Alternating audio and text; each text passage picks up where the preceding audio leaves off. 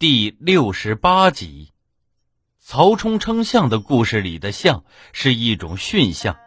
你知道这种象在古代可以表演舞蹈吗？在中国传统文化里，象与祥字谐音，所以被赋予了很多吉祥的寓意，如以象驼如意代表吉祥如意，以象驼保平寓意太平有象等等。古人认为大象是一种灵兽，象经常被当作尊贵的礼物赠送。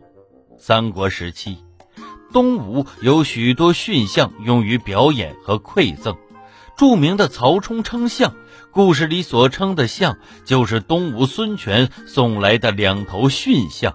象舞起源很早，东晋时林邑王进献的一头驯象会跪拜。唐代时，不少西南、东南民族及政府向唐王朝进献驯象和驯犀。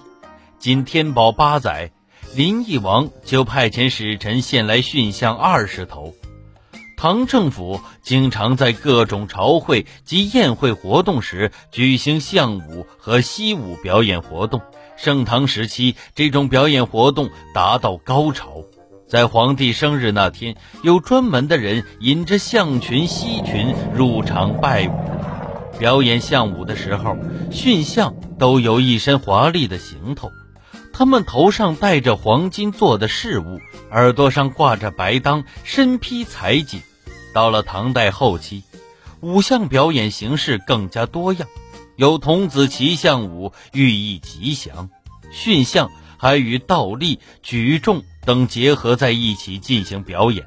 唐代的壁画描绘了这一情景：一位大力士与象摔跤，象假作摔倒状，驯象以前足和鼻子为支点，后脚凌空做倒立状，大力士手托大象，把大象举起来等等。您刚才收听的是《体育娱乐中华文化十万个为什么》同名书。由中华书局出版，演播野狼。